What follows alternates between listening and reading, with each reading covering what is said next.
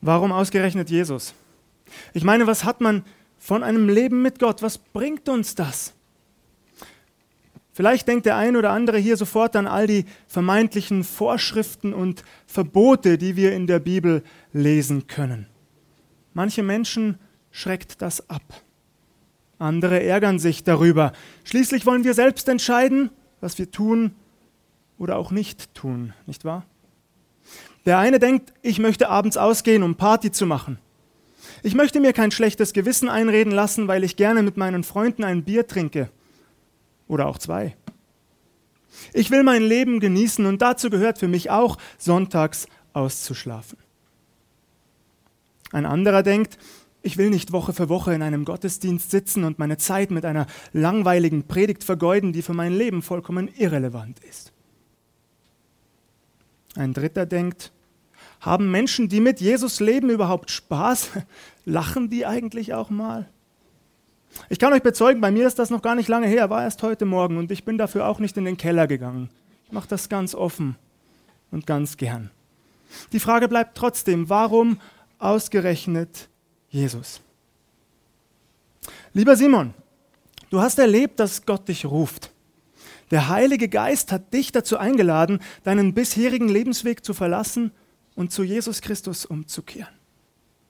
Ja, auch heute noch ruft der Heilige Geist Menschen zu Jesus Christus laut und deutlich und doch zugleich so leise, dass man es auch überhören oder ignorieren kann, wenn man das möchte. Du, lieber Simon, hast auf dieses laute Flüstern des Heiligen Geistes in deinem Herzen gehört und reagiert. Komm zu Jesus, folge ihm nach. Warum hast du diesen Weg eingeschlagen? weil du, wie so viele hier bemerkt hast, dass es mehr geben muss als das, was wir vor unserer sogenannten Bekehrung zu Jesus erlebt haben. Was bedeutet das nun wieder? Es muss mehr geben. Das klingt so rätselhaft spirituell, so theologisch hochtrabend, vielleicht sogar pathetisch und übertrieben. Und dennoch, ja, dennoch, es ist genau so. Wir haben eine Sehnsucht verspürt, die nicht gestillt werden kann durch finanziellen oder materiellen Wohlstand, eine Sehnsucht, die nicht gestillt werden kann mit durchtanzten Nächten, Unmengen an Alkohol oder wechselnden Geschlechtspartnern, eine Sehnsucht nach Geborgenheit und einem inneren Frieden, den nur einer schenken kann. Und das ist der lebendige Gott selbst. Eine Sehnsucht, die weit über dieses Leben hinausragt, nämlich mitten hinein in die Ewigkeit. Das ist unsere ursprüngliche Bestimmung. Hast du das gewusst? Ein ewiges Leben bei Gott in seiner Gegenwart, das ist unsere Bestimmung. Danach sehnt sich unser Herz. Hast du dich schon einmal gefragt, warum sich Menschen zu allen Zeiten aus allen möglichen Kulturen und Religionen mit unterschiedlichen Prägungen und Umgangsformen nach einem ewigen Leben sehnen? Nicht erst seit heute sehnen wir uns danach. Wir tun seit Jahrhunderten alles, um so lange wie möglich jung, attraktiv und gesund zu bleiben und das Leben zu verlängern. Warum? Weil wir von Beginn an auf die Ewigkeit ausgelegt sind. Und das spüren wir ganz genau. Wir wissen das sozusagen instinktiv. Unsere Bestimmung war nicht der Tod. Wer ist erst in die Welt eingebrochen, als wir Menschen gegen unseren Schöpfer rebelliert haben? Unsere Bestimmung war und ist ein ewiges Leben in der Nähe des heiligen, lebendigen Gottes. Die Bibel sagt, er selbst, Gott habe uns die Ewigkeit in unser Herz gelegt. Genau deswegen sehnen wir uns danach. Hör genau hin, hör auf dein Herz. Sehnst auch du dich nach der Ewigkeit? Zugleich ist uns unsere Sünde und unsere Schuld bewusst geworden. Das hören wir modernen Menschen wiederum nicht so gerne, nicht wahr? Schuld und Sünde, diese beiden Begriffe würden viele am liebsten aus ihrem Wortschatz verbannen. Aber es ist und bleibt eine unheimliche Tatsache, dass wir Menschen Sünder sind. dass wir immer und immer und immer wieder Fehler machen, Schuld auf uns laden, das Ziel verfehlen. Und zwar alle Menschen. Nicht nur die Soldaten, die an der Front andere Menschen töten oder diejenigen, die den Befehl dazu geben. Nein, wir alle sind in den Augen Gottes Sünder. Die Bibel sagt in Römer 3, Vers 10, da ist keiner, der gerecht ist, auch nicht einer. Und nur ein paar Verse weiter in Vers 23. Sie sind allesamt Sünder und ermangeln des Ruhmes, den sie vor Gott haben sollen. Ob du das nun glaubst oder nicht, das gilt. Du kannst versuchen, diese Tatsache selbstgerecht zu ignorieren, es zu leugnen, es gilt dennoch. Die Bibel sagt in 1. Johannes 1, Vers 8, wenn wir sagen, wir haben keine Sünde, so betrügen wir uns selbst. Und die Wahrheit ist nicht in uns. Möglicherweise sitzt hier jemand, den es gerade durchzuckt, wie ein Blitz den Himmel durchzuckt. Ja, ich bin ein Sünder, um Himmels willen. Vor dem allmächtigen, lebendigen Gott kann ich mit meinem bisherigen Leben und all dem, was ich falsch gemacht habe, nie und nimmer bestehen. Vielleicht steigt die Frage in dir auf, was soll ich tun? Was kann ich tun? Nun schau auf Jesus Christus. Schau auf Jesus Christus. Am Kreuz auf Golgatha bezahlt er mit seinem Leben für deine Schuld und meine. Unser aller Schuld ist beglichen. Gelobt sei Gott dafür. Seit jenem Tag auf Golgatha darfst du zu Jesus Christus kommen. Ich darf kommen, jeder darf kommen. Mit all unseren Fehlern dürfen wir kommen, ganz egal, wie banal oder schwer sie auch immer gewesen sein mögen. Wenn du wenn ich, wenn wir ehrlichen Herzens vor Jesus kommen, wenn wir unter sein Kreuz kommen, wenn wir ihn um Vergebung bitten, dann ist uns vergeben. Die Bibel ist eindeutig. In 1. Johannes 1, Vers 9 steht geschrieben, wenn wir aber unsere Sünden bekennen, so ist er treu und gerecht, dass er uns die Sünden vergibt und reinigt uns von aller Ungerechtigkeit.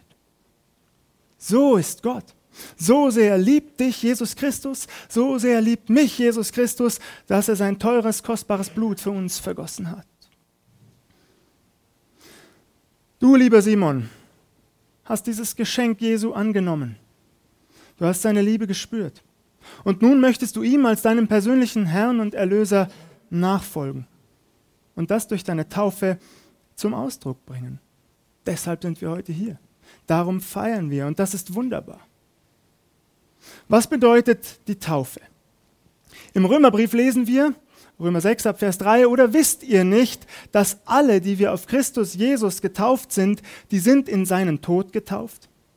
So sind wir ja mit ihm begraben durch die Taufe in den Tod, auf das, wie Christus auferweckt ist von den Toten durch die Herrlichkeit des Vaters, so auch wir in einem neuen Leben wandeln. Denn wenn wir mit ihm zusammengewachsen sind, ihm gleich geworden in seinem Tod, so werden wir ihm auch in der Auferstehung gleich sein. Wir wissen ja, dass unser alter Mensch mit ihm gekreuzigt ist, damit der Leib der Sünde vernichtet werde, sodass wir hinfort der Sünde nicht dienen. Durch die Taufe, lieber Simon, bekennst du dich vor der sichtbaren und der unsichtbaren Welt, vor Engeln und Dämonen genauso wie vor deiner Familie, deinen Freunden und der Gemeinde hier, dass du von nun an vollständig Jesus Christus gehörst. Mit Haut und Haaren. Mit allem, was dich ausmacht. Mit allem, was du bist und hast. Du bekennst es öffentlich. Ich folge Jesus Christus. Ich liebe Jesus Christus. Ich diene Jesus Christus. Ich lebe für Jesus Christus. Im zweiten Korintherbrief des Apostels Paulus steht geschrieben, 2. Korinther 5, die Verse 15 und 17. Und er ist darum für alle gestorben, damit, die da leben, hinfort nicht sich selbst leben, sondern dem, der für sie gestorben ist und auferweckt wurde. Darum ist jemand in Christus, so ist er eine neue Kreatur. Das Alte ist vergangen, siehe Neues ist geworden. Er, dein Herr Jesus Christus, hat dich zu einem neuen Menschen gemacht, lieber Simon. Dein altes Leben ist Vergangenheit. Dein alter Mensch, das werden wir auch symbolisch durch die Taufe andeuten, ist mit Jesus Christus gestorben und begraben worden. Das heißt, all das, was einst war, was auch immer es war, all das Fehlerhafte und Schamvolle, all das kannst du nun hinter dir lassen, denn es ist mit Jesus Christus gestorben und begraben worden. Du musst nicht mehr daran denken, du musst dich nicht mehr damit quälen, du brauchst kein schlechtes Gewissen mehr zu haben. Es ist vergeben und bei Gott für immer vergessen. Und du, du darfst dich nach dem ausstrecken, was nun vor dir liegt. Jage nach dem vorgesteckten Ziel, schreibt Paulus an die Philipper, dem Siegespreis der himmlischen Berufung Gottes in Christus Jesus. Kämpfe den guten Kampf des Glaubens und ergreife das ewige Leben. Dazu bist du berufen, heißt es in 1 Timotheus 6, Vers 12. Du bist mit und durch Jesus zu einem neuen Leben auferstanden, das in Ewigkeit nicht enden wird. Du bist eine neue Kreatur, ein neuer Mensch durch deinen Herrn. Kein perfekter Mensch.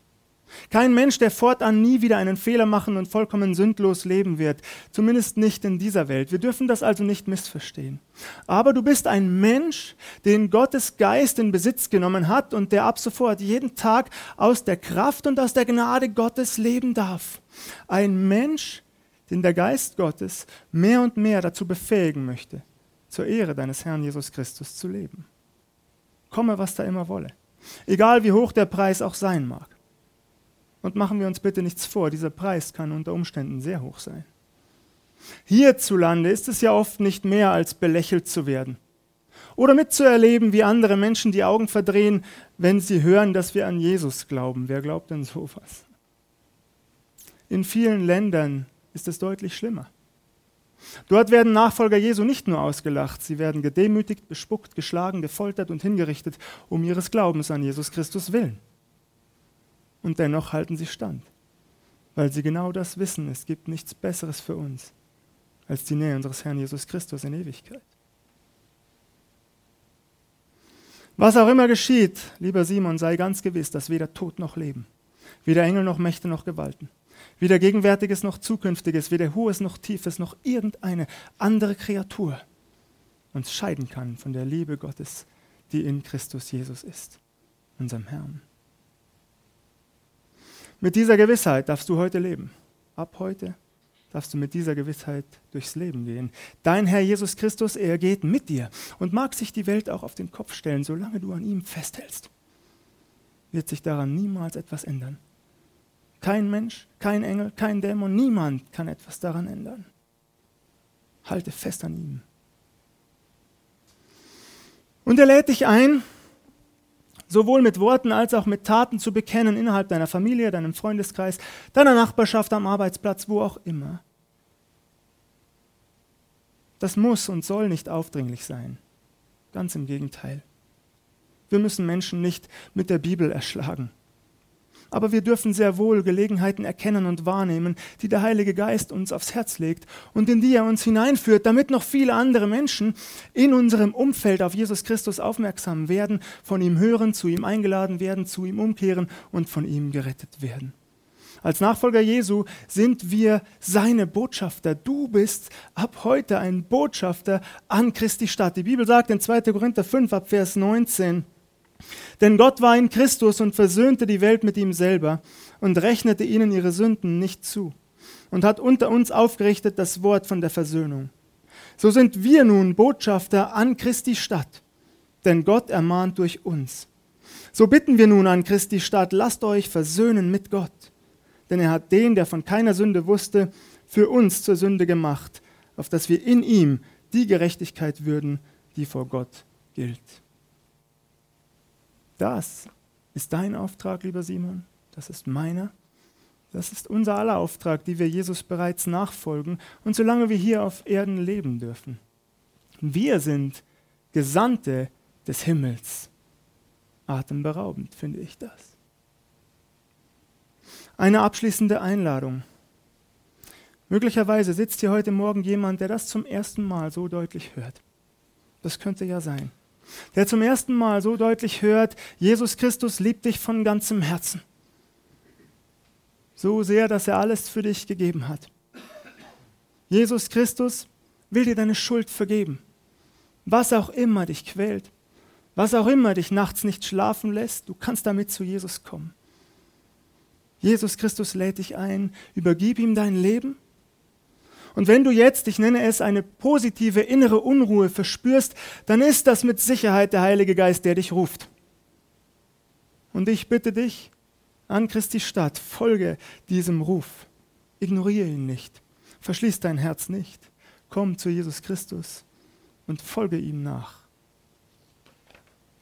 Mit weit offenen Armen wartet Jesus auf jeden von uns hier, der sein Geschenk annehmen möchte.